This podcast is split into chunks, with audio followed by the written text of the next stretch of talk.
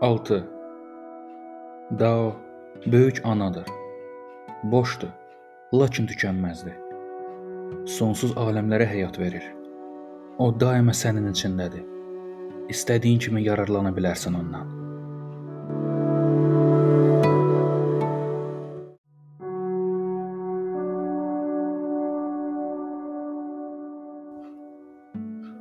Yeddi. Dao sonsuzdur, əbədidir. Nə üçün əbədidir? Heç zaman doğulmayıb, ona görə və deməli heç zaman da ölməyəcəkdir. Özü üçün heç bir arzusu yoxdur. Bu səbəbdən də bütün varlıqlar üçündür. Müdrik özünü arxada tutur. Bununla da qabağa düşmüş olur. Heç nəyə bağlı deyil.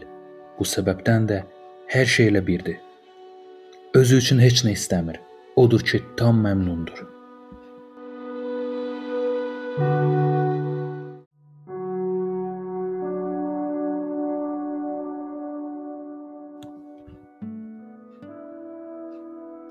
Səkkiz. Ali fəzilət su kimidir. O bütün varlıqları bəsləyir, heç bir səy göstərmədən. İnsanların olmaq istəmədikləri alçaq yerlərdə toplanır. Bununla o Daoya bənzəyir. Yaşayışında torpağa yaxın ol, düşüncədə sadəliyə. Mübahisələrdə ədalətli və səxavətli ol, nitqində səmimi. İdarə edəndə nəzarət edənə çevrilmə. Sevdiyin işlə məşğul ol. Məişətində hər şeyin fərqində ol. Özün olmaqda qərarlısansa, müqayisə və yarışın fövqündəsənsə, hər kəs sənə hörmət edəcək.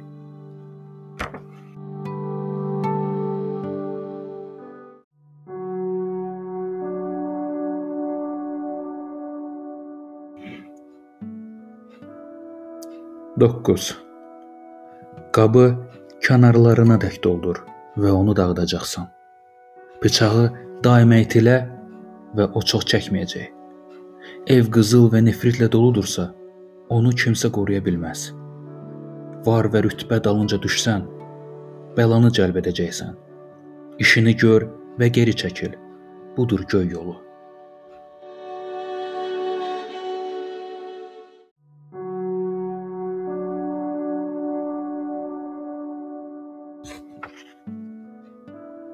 10. Bədən və ruhu daşıyaraq vəhdəti qucaqlamaq. Ayrılıqdan yan qaça bilərsənmi?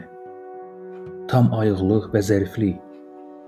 Yeni doğulmuş körpə ola bilərsənmi?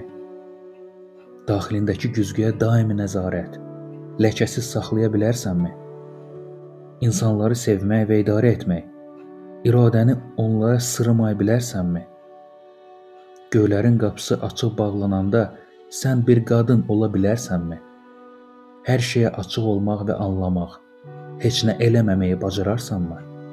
Həyat vermək və bəsləmək, lakin sahiblənməmək, gözləntisiz işləmək, rəhbərlik etmək, lakin ayağa çevrilməmək. Budur ali fəzilət.